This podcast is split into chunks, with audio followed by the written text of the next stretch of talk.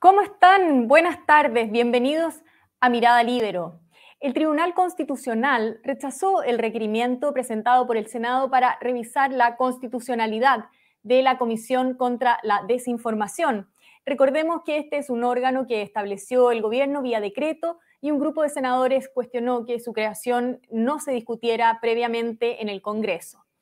Hemos eh, invitado hoy para abordar las implicancias de este fallo al abogado Arturo Fermanduaz, quien además presentó el requerimiento ante el Tribunal Constitucional en representación de un grupo de senadores de Chile Vamos, republicanos y demócratas. Arturo, ¿cómo está? Buenas tardes. Buenas tardes, Pía, ¿qué tal? Muchas gracias por la invitación.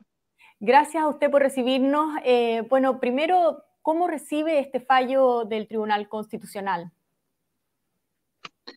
Lo recibo preocupado, lo recibo, por un lado, con la preocupación de quien eh, estima que un tema tan trascendental para la democracia como el establecimiento de parámetros, de informes oficiales sobre eh, la libertad de emitir opinión e informar y su peligrosa contracara que es la desinformación debe ser un asunto tratado en el Congreso. Eh, espero también que la comisión, con este visto bueno en decisión dividida, emanado de un tribunal al que le faltan tres ministros titulares, eh, en que hubo que llenar el quórum mínimo por sorteo, eh, que la comisión tenga prudencia, que la comisión entienda que está en una zona polémica y controversial constitucionalmente hablando. Porque una comisión que se crea por decreto supremo que ni siquiera firma el presidente de la República, sino que lo manda a firmar por orden del presidente. Eso ya tiene un problema administrativo constitucional grave con el artículo 35 de la Constitución. Sino que una comisión que tiene que emitir informes, sacar conclusiones y absolver consultas con miembros íntegramente designados por el gobierno, que los remueve a voluntad, que duran un año, sus periodos puede ser incluso prorrogados por periodos iguales, o sea, de una comisión que se señala que es permanente, pero que eh, técnicamente podría durar mucho tiempo funcionando. Es una comisión que instala un peligro para la libertad de emitir opiniones e información. Los abusos vía a, la libertad de expresión que existen, dice la Constitución que deben estar previstos en una ley de quórum calificado. Y esa es la ley que el Senado reclama que no se ha respetado. Y cuando se dice esta comisión solo va a informar o va a asesorar, y este es un trabajo prelegislativo, etcétera, no nos convence. Eh, hay que ver qué dice el Tribunal Constitucional en esa mayoría que estimo que es exigua, porque eh, cinco ministros de un tribunal de diez no es una mayoría amplia. Eh, esa, vamos a ver qué dice el tribunal en, en, este punto central. Nosotros hemos dicho que una comisión, vía que saca listados, emite informes, donde se tiene que referir necesariamente a la desinformación en plataformas digitales en Chile, pudiendo, por ejemplo, castigar a algunos medios y beneficiar a otros, es, un, es una comisión que por sí misma está produciendo un impacto en la forma que se ejerce el derecho a la libertad de expresión del artículo 19, número 12. No basta con rotular de asesor o de asesora, o eh, que, emite recomendaciones. Ese, ese documento final que emite la comisión es por definición un documento público que impacta, afecta e inhibe el debate de ideas. Por lo tanto, estamos preocupados y por otro lado, eh, hacemos votos porque la comisión entienda que su nacimiento fue controversial y ejerza sus funciones con mucha prudencia. ¿Cuáles son las razones que dio el Tribunal Constitucional para eh, rechazar el requerimiento? No lo sabemos, Pía, porque lo que hoy hizo el tribunal es comunicar eh, que el recurso se había resuelto con una mayoría 5-3, validando el decreto supremo número 12 que creó la comisión. La sentencia misma va a salir en un plazo incierto de unos pocos días más. Recordemos que el tribunal tiene un máximo de 45 días para emitir su decisión final en este caso. Y lo que hizo el tribunal se acogió a un artículo de su ley orgánica que le permite comunicar de inmediato eh, eh, el, resultado, digamos. Pero los fundamentos no los conocemos y yo estoy muy atento de poder leerlos, estudiarlos, así como el voto minoría. Recordemos que hay tres ministros de mucha experiencia que estimaron que esta comisión es inconstitucional. Ahora, la vocera Camila Vallejo eh, emitió también declaraciones respecto a este fallo. Dijo, hemos logrado derrotar las caricaturas creadas por la derecha. ¿Qué le parecen esas declaraciones? Mire, no me, no, no me parecen felices, Pía, porque no sé si la ministra Vallejo leyó el escrito de 71 páginas con argumentos muy serios de derecho constitucional chileno y comparado. Eh, epitetar las cosas como de caricatura me recuerda a esa comisionada, que es miembro de la Comisión contra la Desinformación, que calificó nuestro requerimiento como un acto de desinformación. Imagínense, una del, miembro de, la Comisión de Desinformación que califica el ejercicio de una potestad constitucional del Senado, aprobado por la mayoría del Senado, como una desinformación. Imagínense la calificación que debe tener para emitir informes oficiales sobre este fenómeno. Nuestro requerimiento no es una caricatura, nuestro requerimiento es un planteamiento serio. Recordemos que países muy serios como Alemania, Francia, Canadá, han regulado este asunto por leyes. Y ahí donde se han creado comisiones administrativas, el estilo chileno, han producido gran polémica y se han disuelto.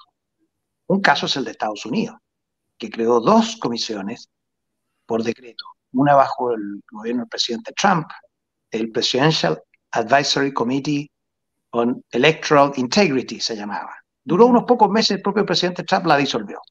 Se a, amplísima crítica. Y durante el presidente Biden se creó también un Disinformation Board que causó muchísima polémica precisamente porque el problema que tiene es que produce una alteración, una inhibición, una eh, intervención en el ejercicio de la libertad de expresión por quien tiene eh, a su cargo el gobierno. El gobierno no es neutral, le diría yo a la ministra Camila Vallejos. Por eso que no nos gusta el Ministerio de Secretaría General de Gobierno en un papel protagónico en esa comisión, porque la libertad de prensa lo que hace es fiscalizar el poder de este gobierno, de cualquier gobierno. Mal puede estar el propio gobierno en el centro de una comisión que va a resolver sobre la desinformación. No sé si me explico. Sí, perfecto. Ahora, ¿qué es lo que sigue a este fallo? Porque el senador Rojo Edwards dijo que no van a aceptar que se gobierne con un resquicio constitucional. ¿Qué viene para, los senadores que, que, el fondo presentaron este requerimiento? Creo que los senadores eh, cumplieron con su deber de defender las potestades legislativas del Senado y de la Cámara. Recordemos también que el presidente es colegislador. Cuando se dice queremos que esto se vea por una ley, no se está robando la pelota para llevármela a mi camarín. Estoy diciendo, todos los que están encargados de la discusión de las leyes tenemos que hacernos cargo de esto y no solo un grupito nombrado por el gobierno.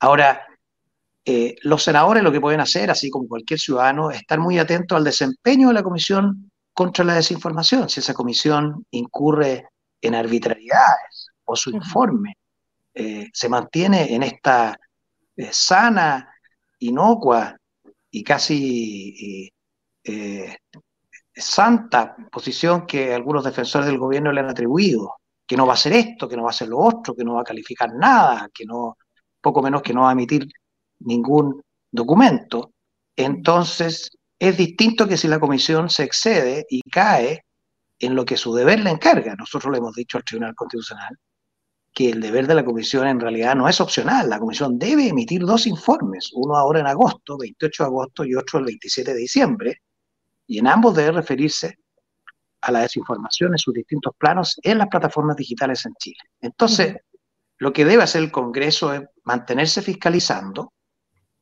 ya que la comisión va a funcionar, y se ejercerán los recursos que corresponda en su momento respecto de los hechos concretos que puedan emanar de ahí. Ahora, efectivamente, claro, como decía usted, la, eh, comisión está funcionando desde julio, entiendo. El gobierno asegura que se trata de un órgano asesor como cualquier otro y que su misión, claro, es elaborar estos informes. usted decía, no es eh, una comisión asesora como cualquier otra. Em, ha habido también críticas eh, de varios sectores, incluso desde socialismo democrático a, esta comisión eh, de la Sociedad Iberoamericana de la Prensa, distintos periodistas han declarado. ¿En qué pie está esta comisión? ¿En qué, apoyo ve usted que tenga en la opinión pública también? Bueno, me estás haciendo una pregunta política, te la contesto como todo lo político es opinable. Yo creo que esta es una comisión eh, poco transversal en la coalición de gobierno. Lo vimos, nuestro requerimiento fue firmado por demócratas, eh, por la senadora Jimena Rincón, por el senador Matías Walker.